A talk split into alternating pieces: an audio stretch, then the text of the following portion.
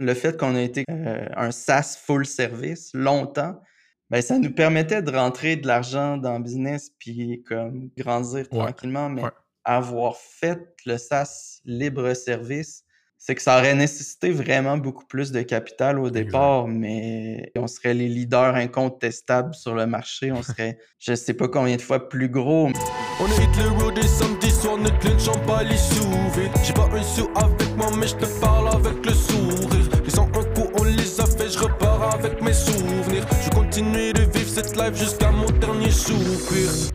What's up, folks? C'est François Antinado. Bienvenue sur Ça le podcast où on jase de croître un SaaS ou une carrière en SaaS au Québec.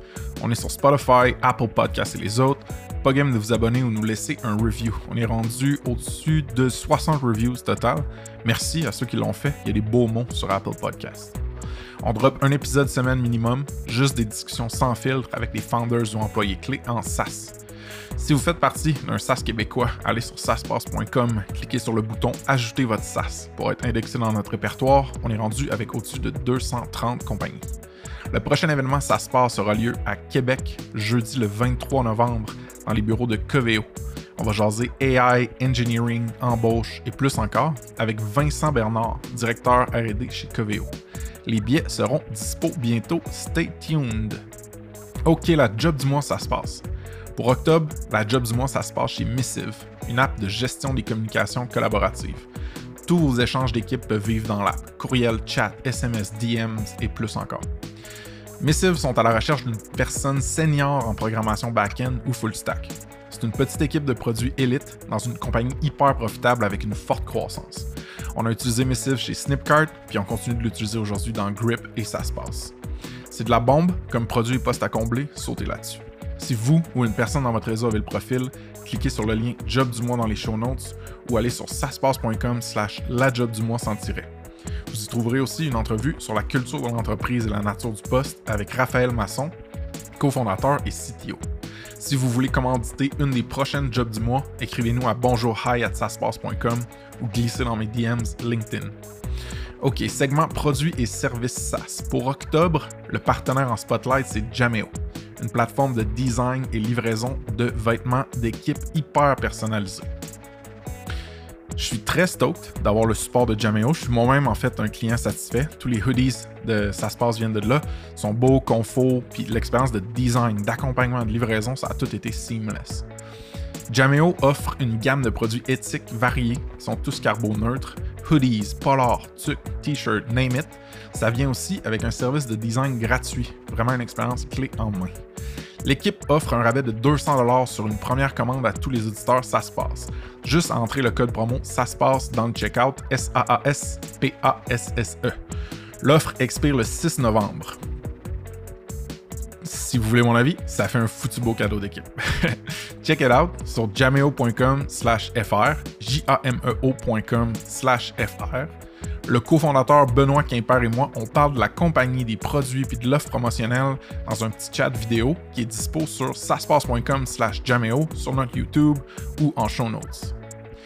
Aujourd'hui sur le pod, je jase avec Renaud Teasdale, cofondateur et CEO chez Kickflip, une plateforme de personnalisation de produits pour e-commerce. On discute de rebrander son SaaS au complet, participer au programme d'accélération Founder Fuel, valider l'idée derrière Kickflip, commercialiser une app Shopify à succès, abandonner le service, changer son pricing et plus encore. Ah, puis Renault nous raconte aussi des erreurs coûteuses côté gestion du cap table timing de produits qui sont d'excellents rappels pour tout le monde. Alright, on passe au show, let's go.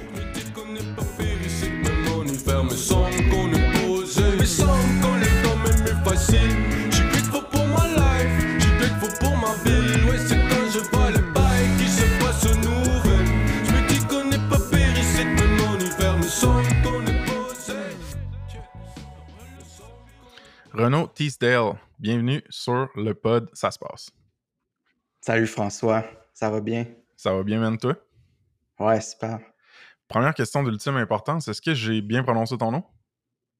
Ben oui, ben oui. Ok, sweet.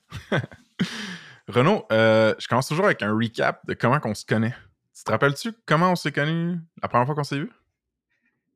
Ouais, ben c'est ça. Dans le fond, euh, on avait chacun des, des startups euh, SaaS, euh, les deux Bootstrap, les deux basés à Québec, les deux dans le e-commerce. Exact. Fait qu'à un moment donné, on vous suivait un peu de loin, puis on, on a dit, crime, ce serait le fun de les connaître, ces gars-là. Fait que je pense qu'on vous a invité, les gars de Snipcart, à luncher, genre au Maelstrom. Ah ouais, ouais, c'est ça. La première fois, c'était là. Je pense Parce qu'on est allé au Tori aussi à Québec, que j'aime beaucoup. Puis, ouais, non, vous avez une belle team. puis c'était hâte de découvrir justement un, SAS de Québec. Toi, Renaud, comment tu décrirais, mettons, de façon euh, grossière et rapide ton parcours professionnel, mettons, pour que le monde ait une idée de ton skill set, puis c'est quoi ton rôle, mettons, aujourd'hui dans ta business?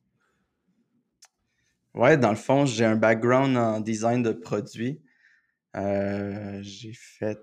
J'ai pas, complété, j'ai pas complété mon bac à, à l'UDEM. Euh, dans le fond, j'ai comme lâché. Euh, il restait une session à faire. Je me suis fait offrir une job comme designer de produits chez, chez New Balance dans leur division hockey qui s'appelle Warrior. À Montréal? Ouais, à Montréal. Nice, ok.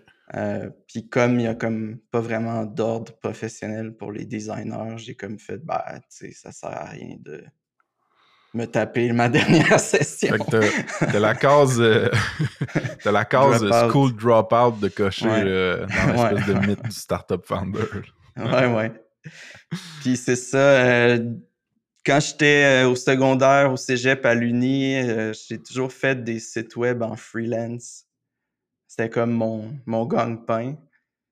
Puis euh, à un moment donné, je me suis ramassé avec un client, un petit client, une start-up en démarrage, une petite compagnie de hockey qui s'appelait MI Sports, basée à Montréal. Nice. Puis pour eux, je faisais un, un customizer de produits de gants de hockey. Puis là, ils ont vendu eux autres à New Balance. C'est comme ça que je me suis ramassé à, à travailler là finalement c'est comme ça que j'ai comme. On en parlera plus tard, mais comment, comment j'ai démarré dans le monde de la, customisation. Puis toi, t'as-tu. Parce que tu as un background de design de produits, ce qui est vraiment intéressant, je savais même pas ça d'autre, moi. Puis, t'as-tu. T'as fait des websites, fait que t'es-tu self-taught en termes de programmation, tu sais, côté skills techniques, ça vient de où ça? Je code pas. Euh, mes sites dans le temps, c'était du Flash puis du Dreamweaver, genre. Let's go. fait que c'est vraiment. Euh, euh, mes skills, c'est vraiment plus euh, design, là, mais maintenant. je Management, fais, je fais pas mal, ouais, vente, marketing. OK. Ah, mais c'est sûr que quand tu drops Flash puis Dreamweaver, tu dates. Automatiquement, on le sait que t'es pas en début vingtaine, tu sais. ouais. non, mais, mais c'est sick. Puis tu sais, je trouve que c'est un pattern qui revient souvent de genre. Ben, j'ai commencé à faire du cash en créant des sites web. Vraiment beaucoup de founders de startups que c'est l'histoire qu'ils ont euh, dans le départ. Là. Puis aujourd'hui, ben, aujourd'hui, tu gères Kickflip. Euh, t'es co-founder de Kickflip. Si tu avais à nous le décrire, mettons, grossièrement, encore une fois, rapido, Kickflip, c'est quoi? C'est quoi que ça mange en hiver? Ouais, Kickflip, ça permet de vendre en ligne des produits personnalisés euh, grâce à une plateforme SaaS. Puis euh, notre solution s'intègre avec Shopify, avec euh, d'autres plateformes e-commerce. Puis ça permet vraiment de créer un configurateur de produits super rapidement sans avoir besoin de, coder, justement. Fait pour donner, mettons, un exemple concret, ben, je pense que tout le monde connaît Nike, euh, tu vas sur Nike.com, tu peux comme customiser une chaussure, choisir tes matériaux, avoir tes initiales dessus, puis ils vont la manufacturer pour toi sur demande. Mais c'est le genre d'expérience que Kickflip permet de créer à n'importe quel brand. Très cool. Euh, n'importe quel ah, je te, je te mentirais si je te disais que j'avais pas dépensé beaucoup de mon argent sur exactement ce site-là. Mais fun fact, ça, premièrement, l'expérience a été insane sur celle-là de Nike. Là. Puis, deuxièmement, ça fait vraiment des beaux cadeaux, man. Genre, mettons, tu veux faire une paire de choses custom à quelqu'un, avec un petit quelque chose, une petite gravure, un petit color scheme, genre, qui fit avec les autres. Moi, mes trois cousins font du football. Avais fait des Nike Air Force One, chacun avec une couleur des teams pour lesquels ils ont joué, avec leur numéro en arrière. Puis, man, ils étaient genre aux anges la Noël. C'était fucking sick. Ah ouais. c'est sûr. Je faisais pareil avec les gants de hockey pour mes cousins. Nice. Très cool. Tu joues ça encore au hockey pour le fun? Genre, tu patines ça encore un peu? Ah, patinoire du coin, mais je fais plus du vélo maintenant. OK. Ouais. Moins de commotion cérébrale. Euh, T'es-tu game de nous partager une coupe de chiffres par rapport à juste à, Kickflip, juste pour qu'on ait un portrait plus métrique de genre euh, WhatsApp avec la compagnie? Ouais, ben euh, récemment, on a dépassé les 1000 clients. Très cool. C'était un, milestone, euh, le fun. On est une équipe de 16 personnes full-time. Si j'inclus nos, nos, deux stagiaires une team de produits de 10 personnes. Quand même. Euh, on est profitable slash cash neutral. Mm-hmm. C'est-à-dire qu'on on réinvestit tous nos profits pour grow, grandir la business, faire grandir la business. Sinon, euh, on a quand même une bonne croissance. On a grandi, euh, mettons, nos clients de 120% versus l'année passée, plus de 120%. Très cool. Fait que c'est en train de, grandir rapidement. ça roule depuis 2010, exact? Ben ouais, 2010, c'est.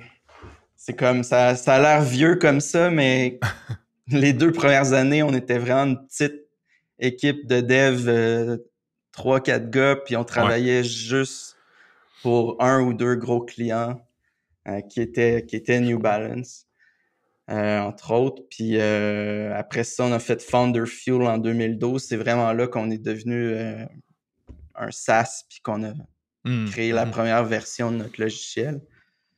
Puis il y a deux ans, on a rebrand à, Kickflip, puis c'est comme notre nouvelle version qui roule. C'est presque une nouvelle compagnie parce que c'est maintenant en libre service. Avant, on offrait du service par-dessus le ah. logiciel.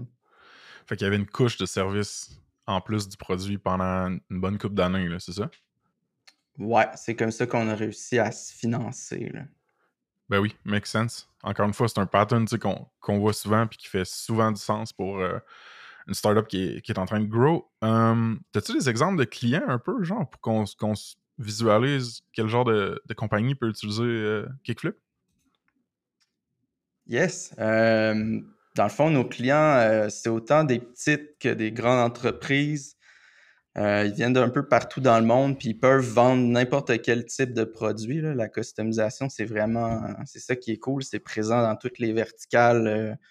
Euh, on a des clients qui vendent des skis, comme la compagnie Untrippy, mmh. des patins. On a Pure Hockey aux États-Unis, le plus gros retailer de, d'articles de, hockey aux États-Unis qui vendent euh, tous les patins, les chandails, les bâtons, Bauer, toutes ces affaires-là.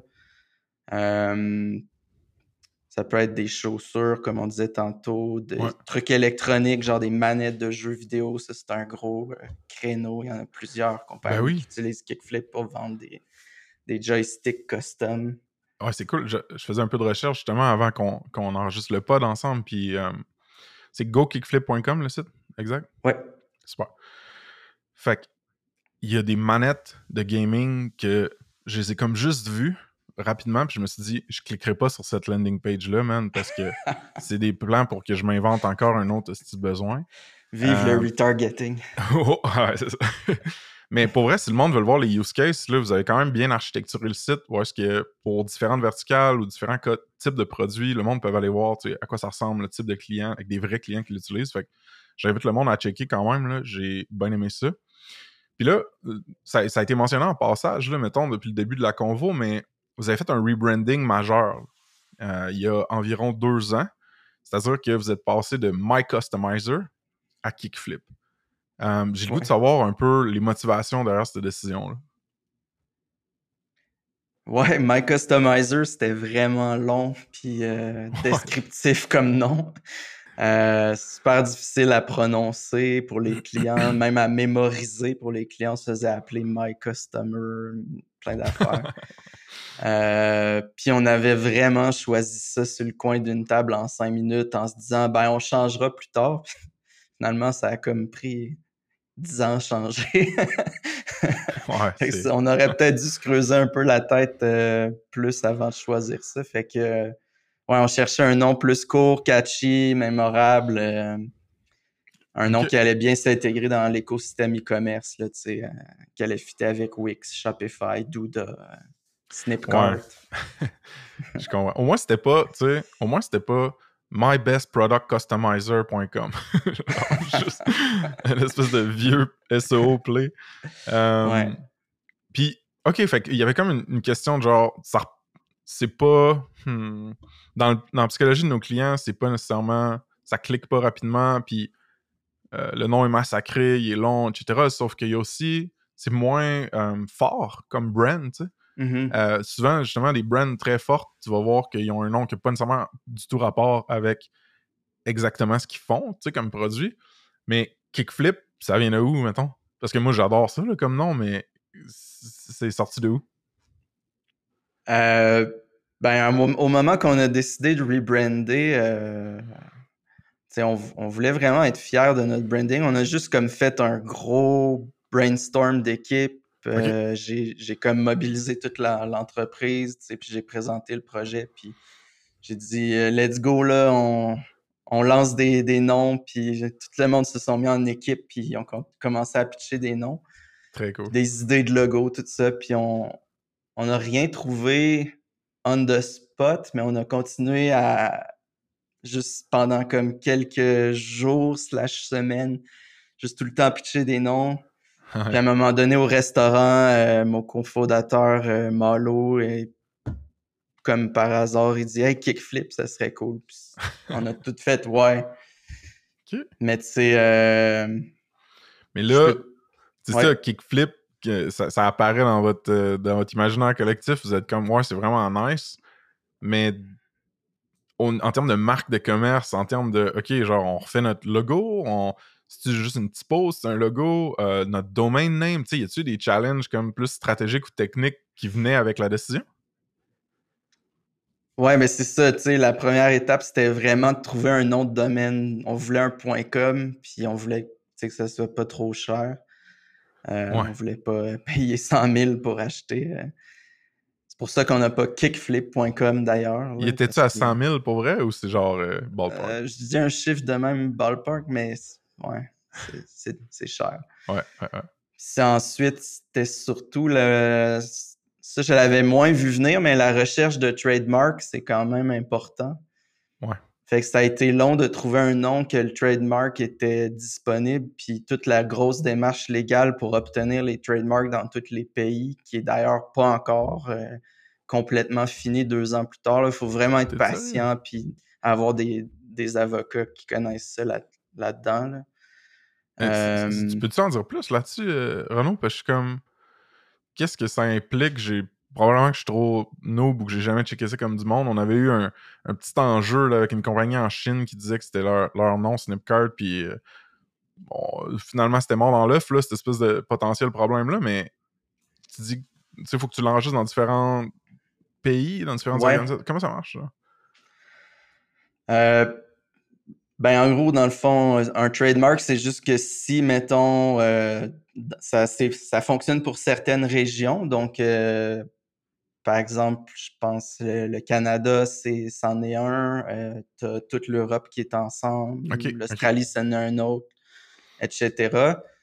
Puis il faut que tu déposes le trademark partout. Puis dans le fond, pour avoir le trademark, il faut que tu dis, faut que tu sois capable de dire ben il n'y a personne d'autre qui a réservé le nom Kickflip pour une catégorie de, de, ah, de, produits. Là. Fait quelqu'un peut faire des skateboards Kickflip en Australie, ça dérange pas parce que moi, c'est une plateforme de e-commerce. Tu sais. Je comprends.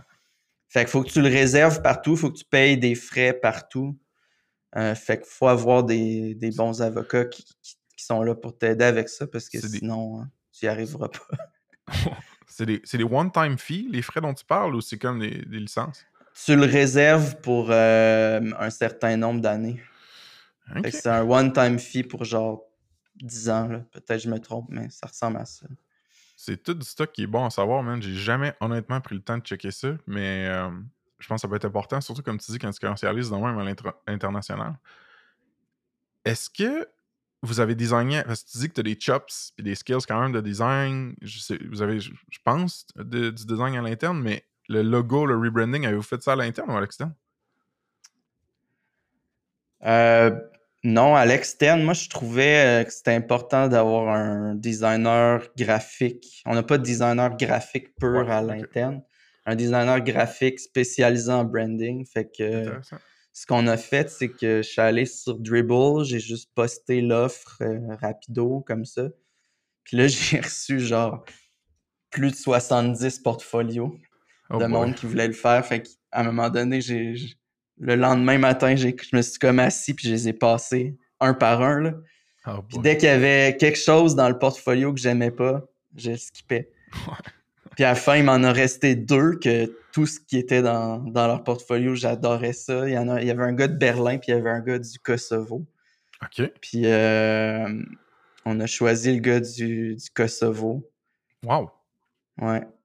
Puis, euh, tu sais, il était vraiment spécialisé en tech, fait qu'on était comme confiants. Euh, j'ai envoyé comme des mood boards euh, un peu pour setter un peu l'atmosphère de qu'est-ce qu'on recherchait, puis comme un gros document qui expliquait notre démarche, puis où on voulait se, placer dans, le marché, là, puis il a commencé à travailler. Sais-tu... Parce que moi, j'ai déjà entendu parler de soumission ou de de prix que ça peut te coûter un rebranding, mettons, à Québec ou à Montréal avec une grosse agence, tout ça. justement, en travaillant avec Dribble, tu as comme l'exposition à différents markets. Ça t'a-tu permis justement de dépenser, mais peut-être sauver un peu de cash sur, une, grosse, euh, une grosse aventure comme un rebranding? Euh, ça a coûté, euh, ça a été quand même très straightforward. Ça a coûté 5000 US. OK, c'était un flat fee pour genre, je retravaille ta marque. Puis, OK. Ouais, puis, tu sais, il y a comme tout un processus euh, qui m'a expliqué. Là, je fais comme trois, euh, trois, quatre esquisses. Après ça, je te j'en fais 70, je t'en présente trois, quatre, etc. Puis nous, euh, comme il nous a présenté sa première esquisse, puis il a dit Les gars, je fais jamais ça pour vrai, mais comme j'ai trouvé de quoi, là. Il y a comme c'est comme que le K avec le I, ça fait un petit bonhomme qui fait du skate. Ouais. fait que c'était comme, on a, il y a comme, tu sais, je fais jamais ça, mais pour vrai, vous devriez vraiment prendre ça. Fait il nous laissait comme pas le choix. Fait qu'on a, puis on était d'accord, on a dit, ouais, c'est sick, puis let's go, va, va avec ça pour finir ça. Fait que ça a été super euh, rapide, cette portion-là. Ah, le monde ira le voir, là, mais ouais, c'est vrai que ça look le logo, man, puis le, le petit symbolisme, il est nice. Euh, puis là, aujourd'hui, justement, c'est fait, c'est done. Euh, au niveau des résultats, es-tu content? Genre, pas de regret à ce niveau-là?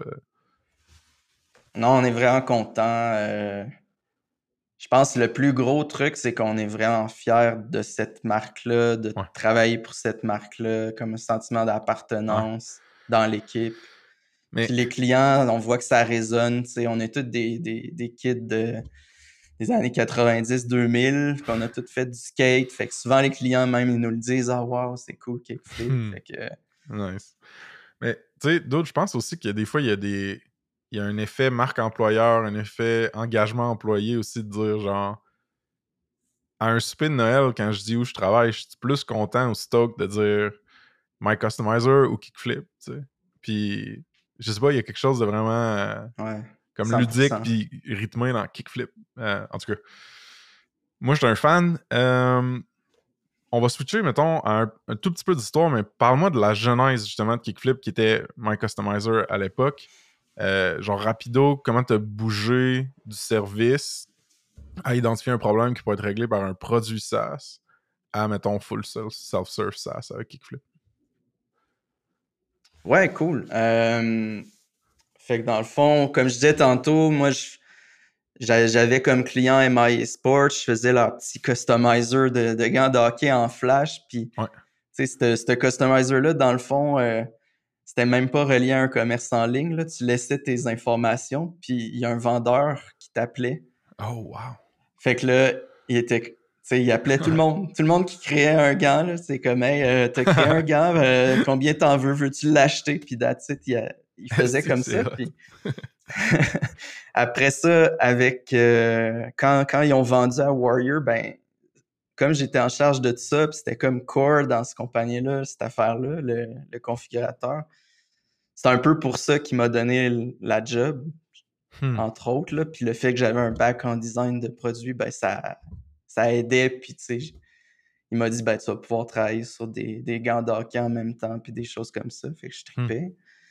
Mais euh, on a vu chez, chez euh, on a vu ce produit-là. Après, j'ai fait embarquer Simon, qui était qui est mon cofondateur maintenant, comme lui était freelance, puis il a connecté ça à des bases de données. Lui, c'est un vrai programmeur. il, a, comme. C'est devenu un vrai logiciel, mettons. Puis les ventes de ça grossissaient, grossissaient. Ça, ça prenait de l'ampleur. Warrior, il ajoutait tout le temps des produits. Le Lacrosse s'en voulait. On voyait que ça faisait boule de neige. Puis euh, jusqu'au jour où ils ont dit, ben là, les gars, genre, c'est cool, mais on, c'est pas notre business de développer ça à l'interne. Hmm. On veut le donner à une agence. Fait que moi, je me suis reviré vers Sim. J'ai dit, Sim, on, part une compagnie puis on prend le contrat. Ah, nice. Fait qu'on j'ai quitté ma job. Genre, on leur a tout expliqué ça. On a parti une compagnie. On a travaillé comme deux ans juste pour eux autres. Mais c'était comme énormément de, de code à développer juste pour un client. C'est quand même un logiciel complexe. Fait que là, c'est là qu'on a comme dit, crime, euh, un SaaS. Euh, je lisais beaucoup euh, le, blog des codes Basecamp, Getting Real.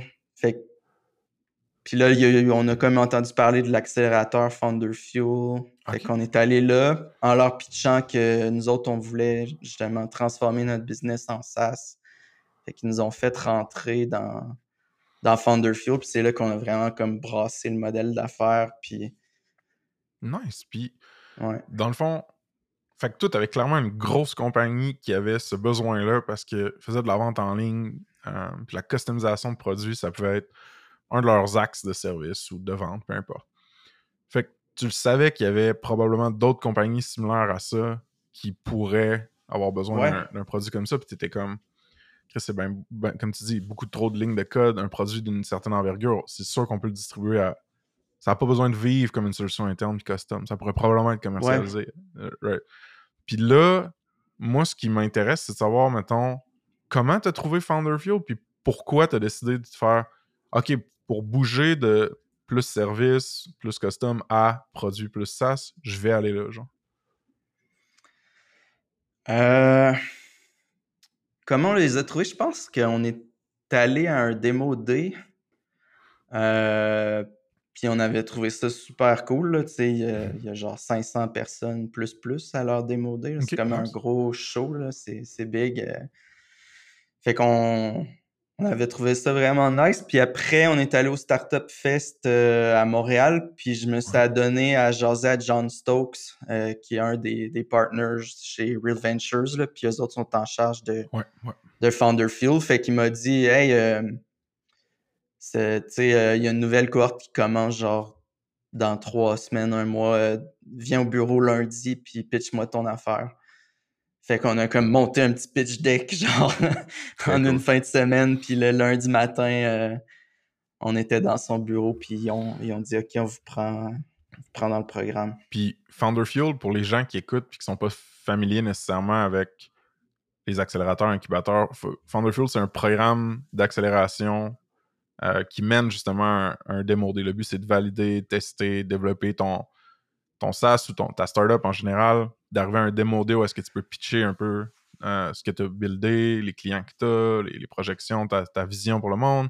Là, il y a un paquet d'investisseurs aussi qui sont là à ces démo là Fait que si tu veux aller chercher plus de funding, euh, c'est un bon. Il y a un modèle très similaire avec YC, le Y Combinator, pour ceux qui ont écouté l'épisode avec Marc-André Campagne, mettons. C'est pas mal ça. Ça fait du sens comme résumé? Ouais, c'est ça. Puis il, ils donnent un peu d'argent dans le sens ils, ils te le donnent pas. Là. Ils, prennent une petite portion de ta compagnie en échange d'un un micro seed. Nous autres, dans le temps, c'était comme 30 000. Puis euh, à la fin du programme, on avait accès à un 150 000 de plus de la BDC. Ouais. fait que ça nous a fait un genre de 170 000 qui nous a permis de finalement développer la première version de notre, notre logiciel. Est-ce que. Parce que là, tu peux. Il y a plusieurs motivations qui peuvent te pousser à aller, mettons, dans un accélérateur puis passer à travers une corde similaire à ça. Est-ce que justement euh, l'accès à un peu de capital puis du comme de startup capital, ça t'intéressait? Est-ce que c'était plus le mentorat, l'espèce de focus crunch de je passe une couple de semaines ou mois là, euh, l'investissement après, tu sais, c'est quoi là? C'est tout le package, euh, mais ils ont vraiment une équipe, tu sais, tu as la chance de côtoyer des investisseurs aguerris, pas juste du Québec, mais de Silicon Valley euh, qui viennent. Tu as la chance de rencontrer des founders de, de grosses startups euh, qui ont réussi ou qui n'ont pas réussi, mais qui viennent te, te, conter des fois leur histoire ou te.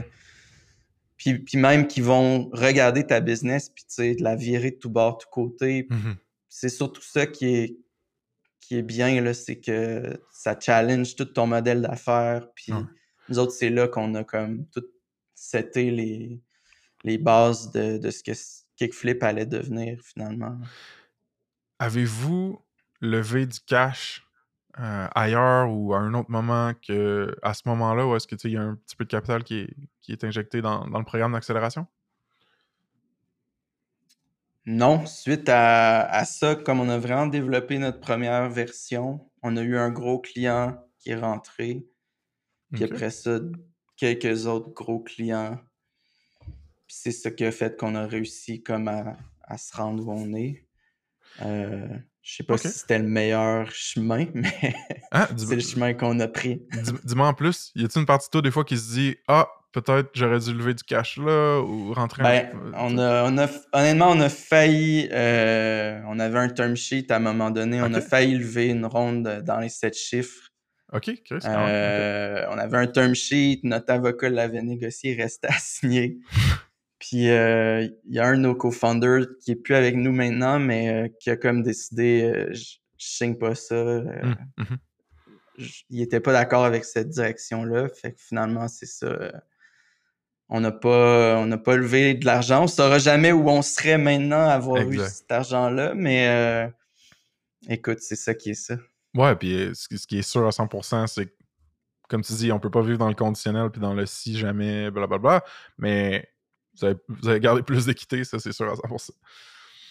Euh, ouais. Puis là, tu sais, aujourd'hui, tantôt tu disais comme on est rendu 16, euh, ça va bien, on est soit cash flow neutral ou ben non, si vous vouliez, vous pourriez maintenant être profitable, mais vous réinvestissez t'as besoin d'embaucher du monde pour te rendre là. Tu tu peux pas juste rester deux personnes puis te rendre là longtemps. T'as-tu trouvé ça tough d'embaucher en SaaS au Québec? Si oui ou non, pourquoi? Genre, tu j'ai goût que tu me parles un peu de ce côté-là de la, business parce que moi, ça m'a intéressé beaucoup puis je n'ai eu des défis tout. Ben, je dirais oui et non. Euh, oui, c'est tough, comme tout le monde le sait. Le marché pour mmh. trouver des, développeurs euh, web, c'est grosse rareté. Là. Tout le monde, euh, je pense, est tout courant du, problème. Euh, fait de Mais tu sais, je dirais non parce qu'on a quand même une équipe, je pense, puis une culture sur laquelle on travaille tout le temps qui, est le fun. Sais, des belles conditions, des bons salaires, des, stock options. Mais je pense vraiment que c'est le, le, fun de venir au bureau, le fun d'être avec cette gang-là. Puis peut-être le tech stack aussi, qu'on a un tech stack moderne, que les devs, ils voient notre tech stack, sont comme, OK, j'ai le goût de travailler là-dedans. C'est pas du vieux PHP euh, ou du ASP.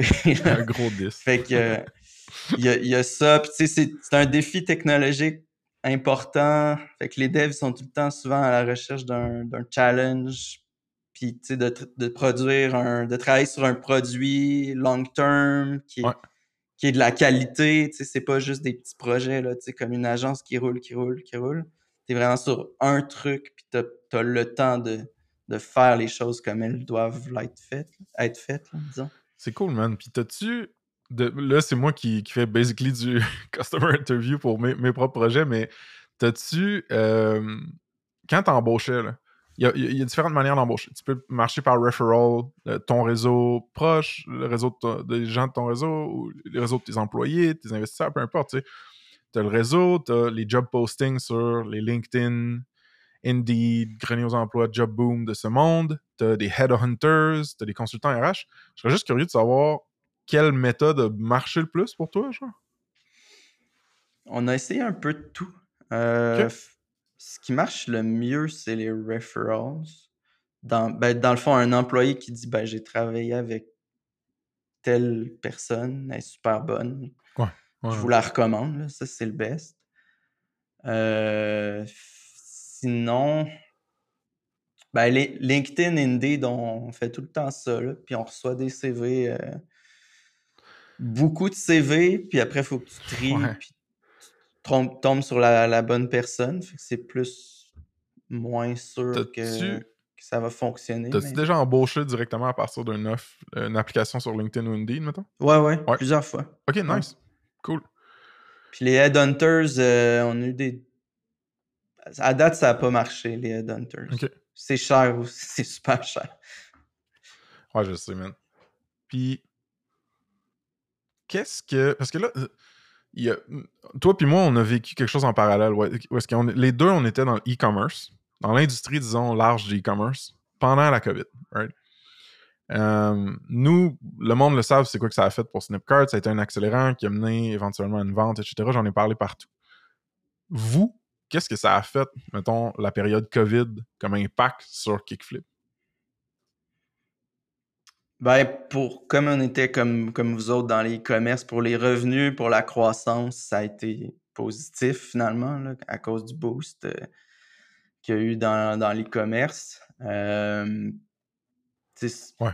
l'impact négatif, moi, j'ai trouvé que c'était sur le moral de l'équipe, sur mon propre moral. Euh, moi, moi j'aime vraiment aller au bureau tous les jours je fais, tu sais, j'y vais en vélo, euh, je marche jusqu'au bureau, fait que c'est ma, c'est mon exercice physique en plus d'y aller puis de revenir, tu sais. Fait que là, tu me coupes ça, puis tu me dis, tu travailles dans ta cuisine avec tes deux enfants qui courent partout, euh, qui sont en train de monter sur une chaise pour fouiller dans le garde-manger puis ramasser des, des, des biscuits, là. Pendant que toi, tu es sur un Zoom ou tu essaies d'être concentré, là, ça marchait pas, là. Fait que, puis il y en a d'autres, des, employés qui ont vécu de la, de la solitude aussi. Mmh, mmh. C'était très spécial comme période, surtout euh, quand tu vois le reste du monde souffrir psychologiquement, économiquement, puis que t'es comme, ouais, ma business, ça va crissement bien, genre. Mais pas nécessairement le monde dedans. Fait qu'est-ce que tu penses des vaccins mRNA? Non. C'était finalement un piège de cancellation puis de polémique euh, tout le podcast. Euh, non, non, non, man. Avez-vous embauché pendant la COVID? Bonne question. C'est. Ah oui. C'est flou. Juste avant la COVID. Ouais, c'est un gros flou, la COVID. Juste, juste, juste avant la COVID, on venait d'engager euh, une directrice des ventes. OK. Intéressant. Fait qu'elle a eu genre un jour au bureau, puis après, confinement. Fait elle, est encore avec nous, mais les trois premiers mois, là, travailler avec elle, apprendre à, se connaître, apprendre tout ce qu'il faut que tu apprennes pour onboarder, mmh tout ça à distance, là, ça, c'était pas, c'était pas top. puis, moi, Dude, ça m'intéresse de savoir, toi, ton day-to-day, ça ressemble à quoi, mettons? Parce que là, ton titre, c'est co-founder CEO, exact? Ouais. Bon. Ouais. Fait que mettons, là, il y a quelqu'un qui écoute, puis comme, OK, un SaaS successful qui sont à peu près 16, euh, qui roule bien, qui est profitable, ça ressemble à. C'est quoi la job d'un CEO, genre? Qu'est-ce que tu fais au day-to-day? Ben, genre, j'ai trois grosses priorités, je pense, en tant que CEO. Euh, s'assurer qu'on a assez de cash. Ouais. Euh, tu que la, la business grossit. Euh, l'autre, c'est s'assurer qu'on a une bonne équipe. euh, qu'on a l'équipe pour réaliser les, projets. Puis l'autre, c'est la vision, transmettre, transmettre ma vision, puis s'assurer que je suis en accord avec la vision vers laquelle on s'en va. ça, c'est comme les gros, les grosses orientations que je, me répète tout le temps. Tu sais, j'ai-tu assez de cash? J'ai-tu l'équipe? On est-tu en train de s'en aller dans la bonne direction? Mais en tant que tel, au day-to-day, euh, ce qui est cool, je pense, d'être CEO, c'est que tu touches à tout.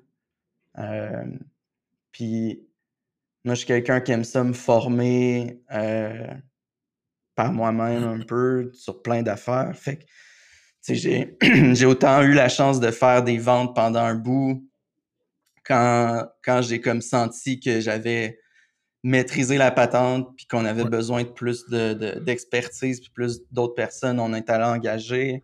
Après ça, j'ai fait du marketing tout seul un bout. Après ça, on a engagé du monde en marketing, une directrice marketing pour comme justement pousser plus loin. Mais quand quelqu'un rentre, ça veut pas dire que j'arrête non plus d'en faire. Je continue à m'impliquer dans ces domaines-là. Puis avec mon background en design, ben quand il y a du QA, quand il y a des meetings de design, j'aime ça des fois embarquer. Pas tout le temps, mais euh, fait puis de ce temps-ci, je parle beaucoup à notre CFO. Euh, on a maintenant un CFO fractionnel. Euh, ok, intéressant. Dis-moi en plus là-dessus. Ouais, ben, ça, ça a été le gros move euh, que je suis content d'avoir fait l'an passé. les finances, on gérait ça nous-mêmes dans une feuille, feuille Google Sheets, les founders. puis à un moment donné, ça pèse, puis tu sais, on n'est pas des comptables, loin de là. Fait on avait toujours réussi à se, débrouiller euh, avec ça. Mais euh, là, on a dit que ça serait le fun d'avoir euh, d'avoir quelqu'un. Fait qu'on est allé avec Finalytics, qui sont comme une firme de CFO fractionnel. C'est. Ok, ça m'intéresse vraiment d'autres. Je veux double-cliquer. Fait comment tu as trouvé cette firme-là? Puis c'est dans le fond du placement de fractional CFO. Fait que ça, pour le monde qui écoute, c'est genre quelqu'un qui, basically, part-time, va t'aider dans la gestion de tes finances, la santé financière, la vision, les risques, au niveau vraiment du cash euh, dans ta compagnie. Cette personne-là, elle, est où dans le monde? Comment tu as trouvé la firme? Creusons un peu là-dessus. Euh, je suis allé à SAS North à une conférence à Ottawa. Oui, oui. Euh, puis j'ai rencontré David, le fondateur. c'est une, firme québécoise. Très cool. Euh, puis ils ont plein de clients, euh, c'est tous des startups, leurs clients en gros. Ils sont vraiment basés, euh, c'est finance, mais vraiment comme metrics. Ils sont comme metrics driven. Puis ce qui est cool avec les autres, c'est que ben, tu as accès à un CFO, tu as accès à du bookkeeping, oh. tu as accès à un spécialiste en, en grants, en, subvention. Subvention. Fait que c'est tout finalement beaucoup d'expertise que si on avait engagé un CFO, mais ben, il n'y aurait pas nécessairement eu toutes ces, expertises-là, tandis qu'avec eux, tu l'as. Puis on n'est pas non plus, je pense, assez gros pour avoir quelqu'un full-time. Fait que ouais, ça a été un, bon move. C'est vraiment intéressant comme modèle fractional X. Là mettons, j'ai vu des fractional CMO. Euh, je pense qu'Emilie Carignan, qui est venue sur le podcast et qui travaille avec moi chez Snipcard Duda, elle a fait, a fait ça. Je trouve ça intéressant. Je me demande, t'es pas obligé de dire des détails, mais ça ressemble à quoi leur pricing model? Genre, comment. C'est juste euh, des bundles à l'heure, c'est des bundles au mois, à l'année? Comment, comment ça marche? Euh, c'est pas mal à l'heure, en gros. Ouais tu t'entends là, ben, tu sais, je veux dire, ils regardent ton dossier, puis ils, disent, ben, on pense que ça va prendre grosso modo tant d'heures par mois. Fait que moi, ce que j'aimerais ça, je pense que le monde qui écoute catch, c'est. Ok, Renaud, il a dit, mettons, OK, ma job de CEO, c'est m'assurer que la business a assez de cash puis avec de la croissance. M'assurer que l'équipe en place, c'est la bonne équipe pour se rendre dans nos objectifs de croissance puis m'assurer que la vision de croissance est sharp, puis que le produit suit, puis que l'équipe suit, puis etc. Ensuite, les trois autres choses que Renaud a dit par rapport à euh, le, fractional CFO et les services qu'il y a dans la firme qui parle, c'est euh, accès à du bookkeeping, euh, gestion des finances genre en général, puis, puis, puis, puis accès à des experts en grants, en subvention, tout ça. Moi, pour l'avoir fait un bout, je peux te confirmer que les trois dernières choses que tu as dit qu'eux peuvent faire, ça peut devenir des estis de trous noirs puis de time suck pour un CEO.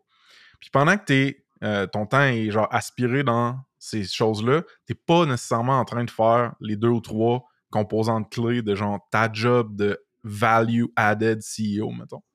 Fait que je trouve ça fucking intéressant, puis c'est le genre d'affaire que je garde en tête pour justement les prochaines ventures qui, qui startent de mon bas. Euh, fractional CFO. On mettra ça dans les show notes aussi là, pour que le monde puisse aller checker. Tu sais, une de tes jobs, c'est aussi de gérer les risques, mettons. Que ce soit les risques de si je prends tel financement, si j'embauche ce genre de personne, si je développe un nouveau market, peu importe. Il y en a un paquet de risques quand tu es en startup et en SaaS. Euh, il y en a un qu'on entend souvent parler, mettons, dans la, mythologie, ou la, pas la mythologie, mais l'espèce de langage de startup qui est le platform risk, right? Dépendre trop d'une plateforme tierce pour la distribution de ton SaaS. Il y a aussi des bénéfices, par contre, qui viennent avec un euh, quand tu t'arrimes à une plateforme. Vous, si je me rappelle bien, il y a quand même une bonne partie de vos revenus qui viennent de Shopify parce que vous avez une app Shopify pour Kickflip. Comment tu gères ça un peu, ce platform risk ou benefit-là par rapport à Shopify ou d'autres? Ouais. Euh, c'est vrai que Shopify, pour nous, c'est un vecteur de vente euh, vraiment important. C'est euh, tu t'arrimes à, un géant, là, fait que c'est ça qui est, qui est vraiment bénéfique, c'est que exact. il y a des, des millions de, de, business qui utilisent Shopify puis ils sont en super croissance, fait qu'il y en a. Puis là-dessus, c'est sûr qu'il y a un, un, pourcentage qui cherche des, des, solutions pour la customisation, fait que d'être sur leur App Store, pour nous, c'est clé. Puis même le App Store, il est vraiment vivant. Le monde y installe. Tu sais, c'est mmh. vraiment une plateforme où que le monde installe des apps. Ça se fait clic-clic en, deux, trois clics. Puis ils peuvent essayer notre solution euh, vraiment facilement, vraiment rapidement. Fait que c'est ça, c'est super cool. Euh, puis en plus, ils sont quand même versus, disons, Apple ou d'autres plateformes, euh, c'est très euh, developer friendly. Là, euh. ouais. En bas, quand tu as des revenus en bas d'un million, il n'y a aucun rev share annuel. Ah ouais, ok, je savais pas ça.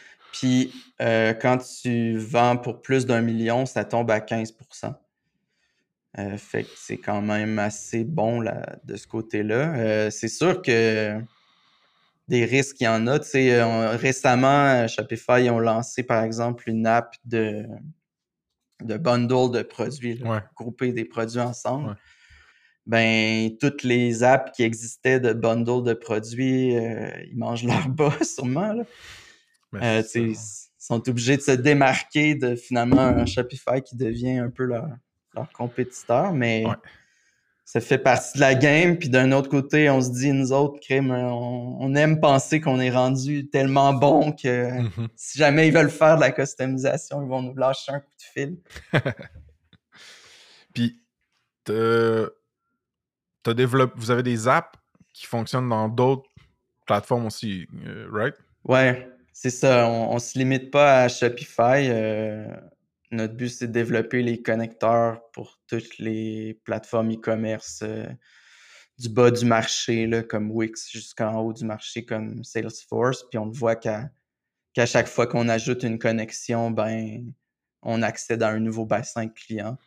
Fait que c'est sûr que c'est important de se diversifier euh, de ce côté-là. Puis as-tu une bonne job de marketing pour réussir à être visible et découvrable? Sur, mettons, un App Store comme Shopify? C'est-tu du App Store Optimization un petit peu? Genre, passez-vous du temps là-dessus? Ouais, ouais. Ouais, c'est important. Le, listing euh, de ton. de ton. Euh, ta page sur l'App Store est super important, mais c'est pas juste de penser que une fois que tu es là-dessus, tu fais rien puis tout va marcher. nous autres, on fait des ads. Euh, OK fait des ads sur le store pour sortir. Si, le monde cherche, par exemple, Customizer, ben, c'est sûr qu'on va sortir. Hmm. puis on drive, on fait d'autres efforts marketing, par exemple sur Google ou d'autres channels. Puis est-ce que tu dirais que c'est compétitif comme space, disons ta verticale dans un app marketplace comme Shopify? Ça peut être très compétitif, surtout si ton app, c'est quelque chose de base, là, genre des apps qui font des discounts, ben là, il y en a peut-être 40, 50. Euh, par contre, nous autres, c'est assez niche, c'est assez typé ce qu'on fait. Puis oui, tu vas voir, on a des compétiteurs que des fois, euh, tu vois que c'est comme un one dev team. Là. C'est un, un, homme orchestre, c'est ça, ça, ça business. Mais là, après, quand les clients ils comparent, ils voient que c'est pas en toute la même affaire. Fait que je pense qu'on réussit à se démarquer quand même euh, par la qualité de notre logiciel.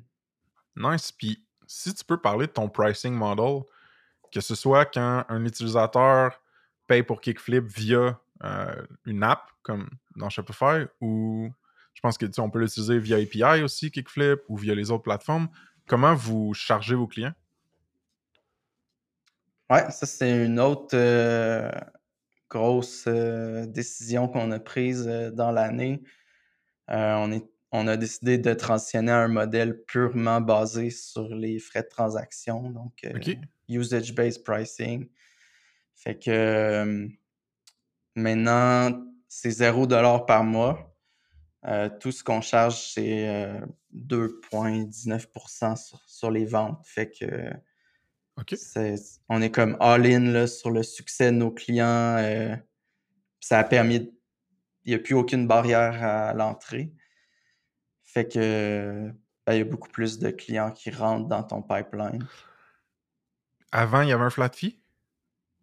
Oui, avant, il y avait, il y avait aussi un frais de transaction. C'était compliqué. On voulait simplifier. Il y avait un frais de transaction plus un flat fee qui baissait selon la quantité de produits dans la plateforme.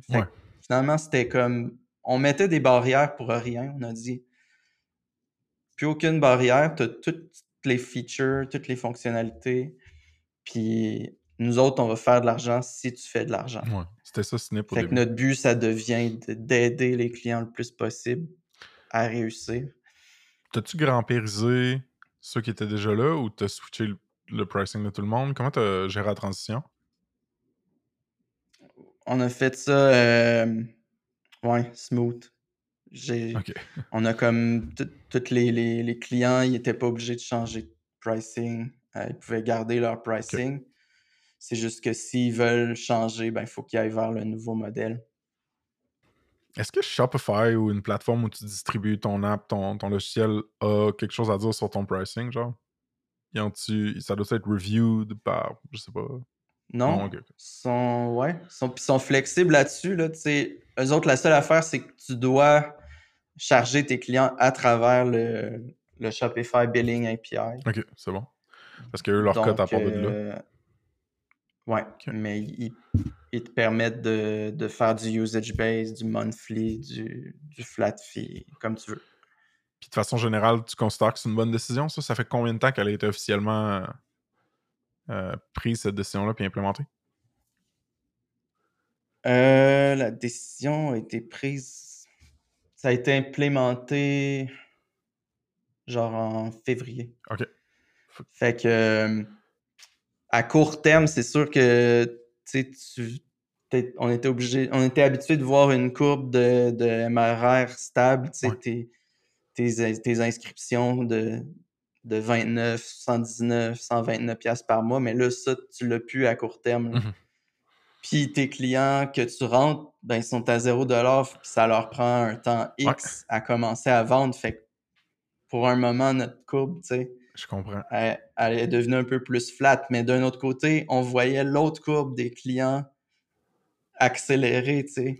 Fait qu'on savait que ça s'en venait. Puis il y a toute la saisonnalité du e-commerce là-dedans aussi à, prendre en compte. Fait que j'ai hâte de voir euh, Black Friday cette année. Ouais. Je pense que ça va être, ça, va être bien. Ça s'en vient pour vous, là. Septembre, octobre, novembre, décembre. C'est là que ça kick. C'était la même chose avec Snip. Puis comment vous faites pour acquérir des clients? Il y a clairement un canal de distribution qui est les app marketplaces dans lesquels vous êtes présent puis visible, mais à part ça, le, le marketing en général, les canaux marketing, l'équipe à l'interne, j'ai envie d'avoir un portrait de ça un peu. Ouais, on, ben, on, fait des, pubs euh, sur euh, Google, euh, sur Meta, Instagram, Facebook, un peu de retargeting. Sur Google, c'est vraiment des search ads. fait si tu cherches des termes clés, on, essaie de sortir. On fait du SEO. On a commencé depuis un an et demi à en faire beaucoup plus. Puis ça, c'est le fun aussi. Là. Je vois les, l'organique grossir. Euh, mais c'est vraiment bande, on fait aucun outbound. Là. On va pas euh, contacter une compagnie pour dire euh, voudriez-vous. Il n'y a pas d'équipe ou de personne. Il n'y a pas de cold calls ou. Ouais, c'est. Ben, on a une directrice des ventes, puis on a Cindy au, au, Customer Success, mais finalement, leur job, c'est vraiment d'accompagner les clients. C'est pas de la, la vente sous pression. C'est d'expliquer notre logiciel, leur faire comprendre que ça peut fonctionner, leur projet de configurateur, puis ensuite de les aider à setuper leurs affaires jusqu'à ce qu'ils fassent des ventes. Puis au niveau des. Tu parlais de ads sur différentes plateformes puis de SEO, c'est tout de l'expertise que tu as à l'interne ou tu travailles avec du monde à l'externe aussi? On a choisi de garder, euh, on a par le passé travaillé avec euh, une agence.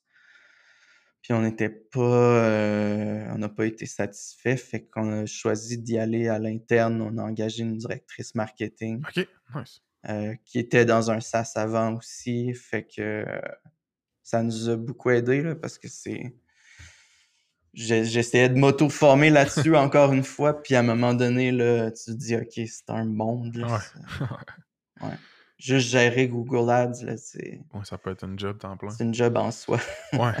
Mais c'est cool. Je suis, je suis, content de voir aussi justement que vous diversifiez dans l'SEO et l'organique. C'est sûr qu'il y a une petite place spéciale pour moi, euh, ce, ce, canal-là. J'ai mmh. vu aussi que sur la homepage, vous faisiez la promotion de vos ratings Captera et G2, qui sont des plateformes de découverte et de comparaison de logiciels euh, que peut-être que les gens sont familiers avec ou pas. Est-ce que c'est un driver de croissance, d'acquisition? Parle-moi un peu de ça. Ouais, ça, j'étais vraiment sceptique, honnêtement. Puis euh, c'est RJ, notre directrice euh, marketing, qui, a vraiment poussé ça, puis qui a dit, les gars, on devrait le faire, puis qui nous a convaincus.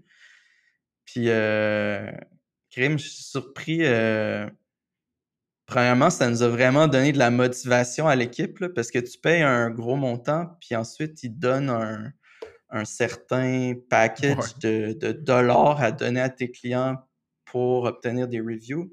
Puis ils te fixent un objectif? Si tu atteins, mettons, 50 euh, reviews en tel temps, ben là, on te redonne un autre, euh, je sais pas trop, 1000 pièces de, de, de, fait que là, ça a comme tout motivé l'équipe de, vente de Customer Success, même les devs, tu sais, de, de, faire la meilleure job possible pour obtenir des reviews. Puis ça a comme Intéressant. créé un genre d'engouement dans la compagnie. Fait que ça, c'était le fun. Puis je pensais pas à quel point ça pouvait être important d'avoir. On avait déjà des reviews sur Shopify, mais d'en avoir sur G2, qui est plus une plateforme. Euh, où est-ce qu'ils vont vraiment euh, ben, review justement chaque commentaire. Puis c'est comme vu, je pense, plus neutre, même si ça l'est peut-être pas 100%. Ouais. Ben... Euh, c'est comme. C'est important, finalement. Je pense que les clients, ils vont le voir. C'est aussi. C'est peut-être pas numéro un dans leur décision, mais c'est important. C'est aussi que les gens qui vont sur G2, Captera, peu importe, c'est des gens qui, dans leur processus d'achat, leur processus décisionnel, sont quand même bas dans le funnel, sont proches d'une décision, sont en mode comparaison, ils sont plus en awareness ou whatever. Fait que si t'es là, puis que t'as des glowing reviews, puis tout ça, comme tu dis, ça peut être un touch point, une augmentation de la confiance, ah oui, ma décision, je suis quand même un peu plus safe de la prendre parce que j'ai pas juste vu les trucs sur Shopify, puis le SEO, puis les ads, j'ai aussi vu genre 50 reviews, 100 reviews et plus positif sur une plateforme, comme tu dis, de tierce partie agnostique, entre guillemets. mais ouais, c'est sûr qu'il y a des intéressantes mécaniques de, de, de, paiement à l'interne, puis de incentives pour. Puis avec Shopify, par contre, c'est vraiment son stiff là-dessus. Là tu peux pas payer, tu peux pas. Il y, a plein de règles parce qu'ils veulent que leur review soit le plus comme authentique possible.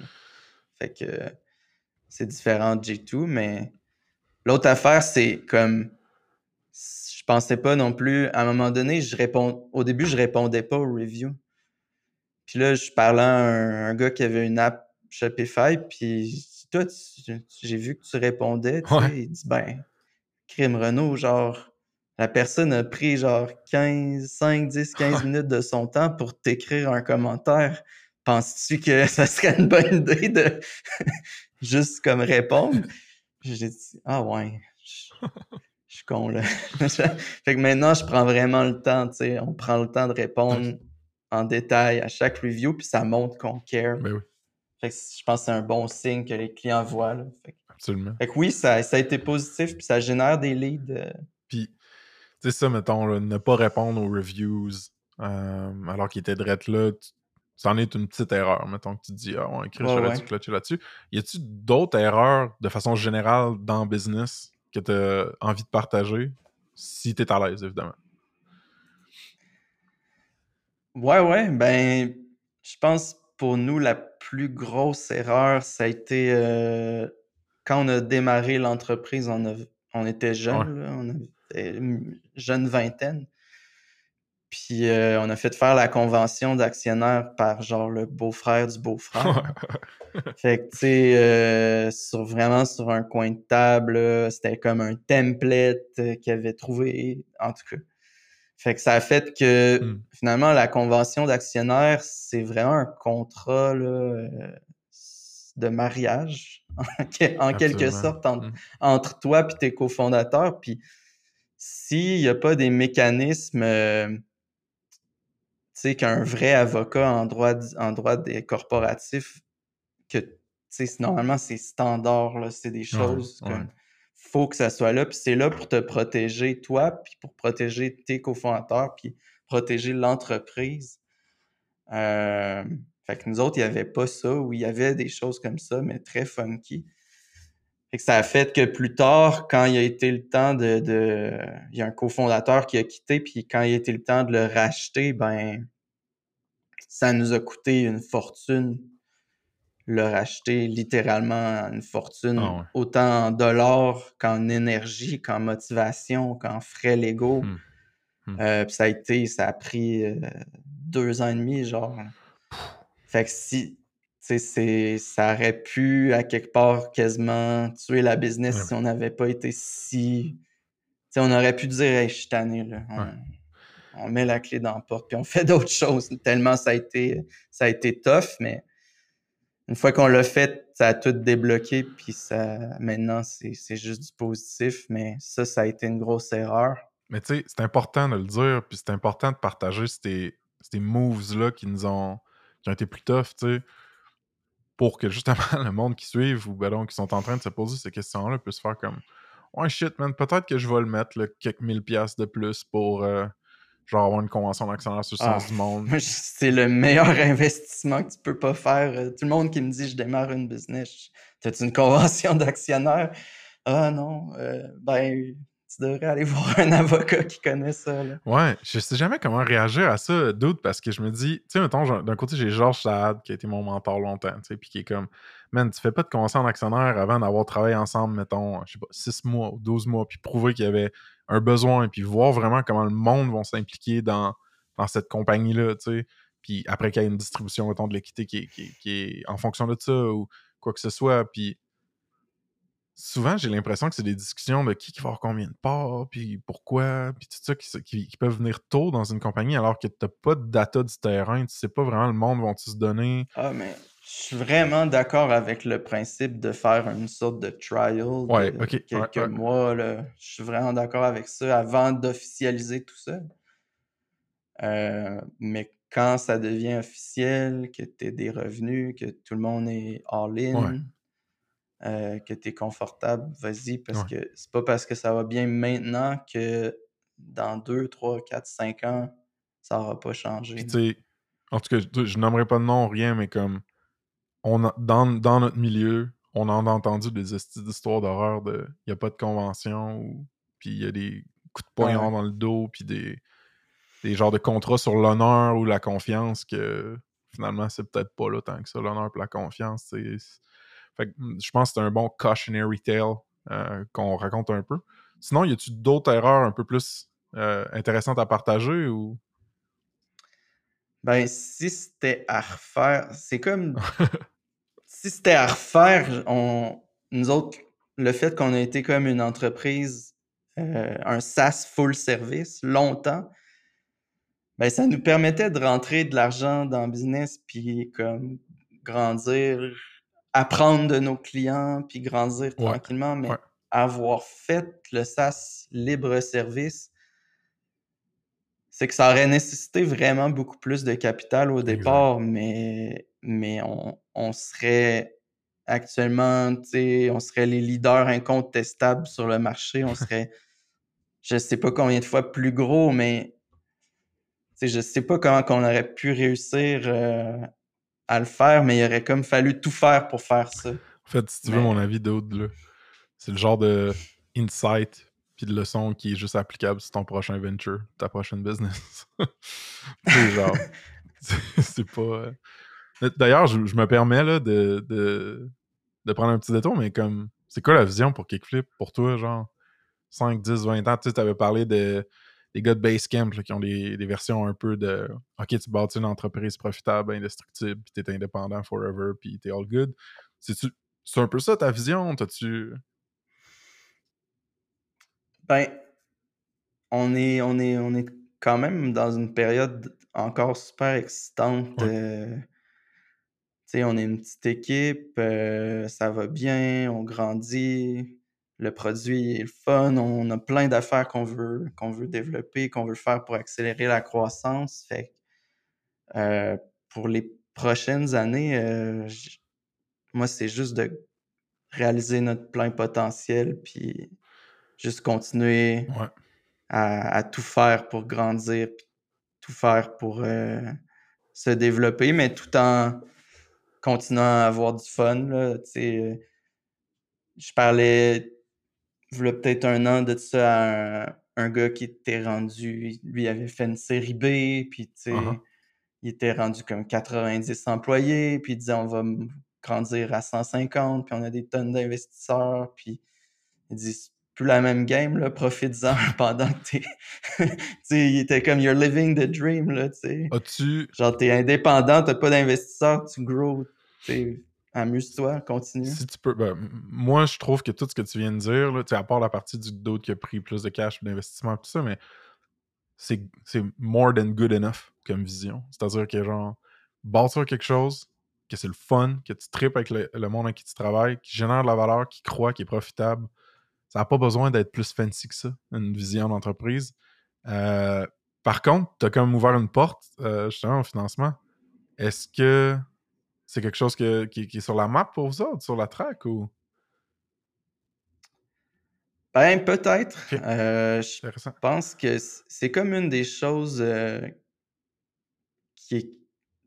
Je suis pas anti-financement du tout. Là. Je pense que si les conditions sont là puis tu trouves des bons investisseurs, euh, c'est important d'accélérer au moment que tu as de l'attraction pour aller chercher le marché.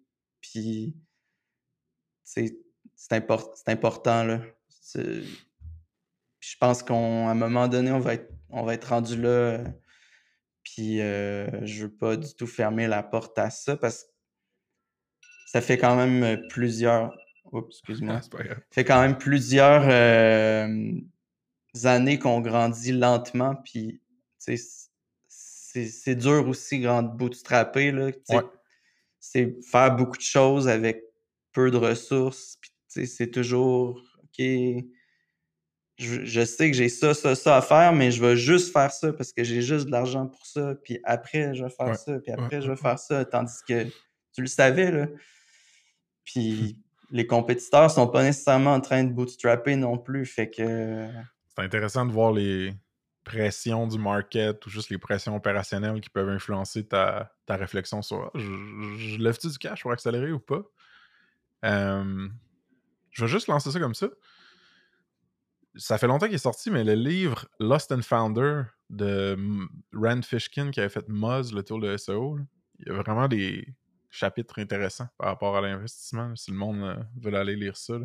Lui, il a vécu le côté un petit peu plus cauchemar de la chose. Là. Mais il, y a plein de belles histoires aussi que le, le VC Money a genre amené un succès. Qu'est-ce qui est le plus tough dans ta business en ce moment, puis qu'est-ce qui est le plus fun? Ben, comme je disais, je pense qu'il est plus tough, je trouve, c'est de, devoir faire beaucoup de choses avec un petit budget puis une petite équipe. Tu as tout le temps des. Une startup, c'est ça, là, on dirait que tu as tout le temps des besoins partout. Puis, tu sais, comme en vente, on a besoin de quelqu'un, customer. Tu sais, idéalement, là, tu dis, idéalement, on aurait telle, telle, telle, telle personne. Mais on peut pas. c'est comme. Fait que ça, ça c'est c'est d'être patient puis de, de, toujours être en train d'évaluer si tu la bonne Il y a quelque chose de bon là-dedans parce que tu es tout le temps en train de d'évaluer si tu vraiment ça le meilleur move qu'on peut faire pour euh, finalement avoir le plus gros impact. Fait que ça, c'est peut-être la chose la plus difficile, je trouve. Mais euh, la plus fun, c'est vraiment de voir la croissance, voir des, des, vrais clients utiliser ton, ton, logiciel, puis faire des ventes, puis voir toute la diversité de clients qui rentrent aussi. Puis comme à chaque fois, c'est comme wow, tu sais, un nouveau. Puis maintenant, euh, je repense des, en 2012, des fois, on avait comme 4-5 leads par mois. Tu sais, je leur parlais tout un par un. maintenant, il en, en rentre par jour. Ouais. Non, c'est cool, man. Beaucoup, là. Fait que ça, c'est le fun. Puis travailler sur le produit aussi, le marketing. Euh, T'aimes ce que tu fais. Ouais. T'as-tu, justement, euh, tu dis, on a, souvent, on a souvent des besoins, mettons, ah, il faudrait une personne dans ça, ou whatever, puis on a des contraintes, comme juste économiques ou financières, qui fait qu'on on est forcé d'être créatif, ou du moins très stratégique dans les décisions qu'on prend, puis les moves, puis les investissements qu'on fait. Puis là, going forward, t'as-tu justement, comment est-ce que l'audience ou genre la crowd ou le milieu peut t'aider? T'as-tu des shameless plugs? Y a-tu des jobs d'ouvertes? Des compagnies que tu veux rencontrer, peu importe, tu euh, ben, ouais, sûrement, on est tout le temps à la recherche de, de devs euh, motivés à écrire du, beau code propre et testable, puis travailler en équipe euh, en React, en Node, en Mongo. Euh, puis il va bientôt avoir sûrement un poste en Customer Success d'afficher. Fait que c'est quelque chose qui te motive de aider des clients à, réussir. Euh, ça va être affiché sur notre site puis un peu partout bientôt. Euh, mais sinon, ouais, juste shout out à notre équipe, mes co-founders, Simon, Malogo. Euh, puis toute l'équipe, c'est vraiment le fun de, travailler avec eux. Puis sans eux, euh, finalement, l'entreprise, c'est juste euh, une coupe de lignes de code. C'est peut-être plus qu'une coupe, mais. Considères-tu que c'est des amis, tes cofondateurs? Ouais, ouais, ça, ça fait depuis. Simon, je le connais depuis le secondaire. Depuis le secondaire 1, littéralement. Puis on a on a toujours été amis. Malo, c'était un, stagiaire euh, qui a embarqué avec nous après son université. Puis il était, était tellement bon qu'on a dit ah, on t'a fait une job. Puis après ça, il a tellement contribué qu'on a dit ben, Crime, euh, t'es pas mal un co-founder. ça ressemble vraiment à mon histoire, hein, l'histoire de Malo. Ouais. ouais. Euh, si le monde ont envie d'en savoir plus. Euh, le site web, c'est gokickflip.com. Y a-tu un, email en particulier ou sinon juste sur social, LinkedIn? Euh, où est-ce que le monde va vous voir? Ouais, LinkedIn, Facebook, Insta. Euh, on a un beau channel YouTube, mais ouais, quelqu'un qui veut essayer notre produit ou peut-être devenir partenaire aussi. On est toujours à la recherche d'agences ou de freelancers. c'est Pour aider les clients, ceux qui ont besoin de plus d'aide, ben, on, on peut leur donner, leur référer des clients, puis eux, ils les, les accompagnent plus en les tenant par la main pour euh, réaliser leur projet. OK, gokflick.com. Parfait, on va mettre tout ça dans, les show notes, le site web, les socials. Euh, écoute, Dude, congrats. C'est une Christie de belle success story du site, euh, ce que vous avez fait. Puis je vous souhaite du soleil d'en face puis du vent dans le dos. Puis j'ai hâte qu'on se recroise en vrai aussi. Merci François, c'était un plaisir. Bonne journée mon Merci de l'invitation. Ciao.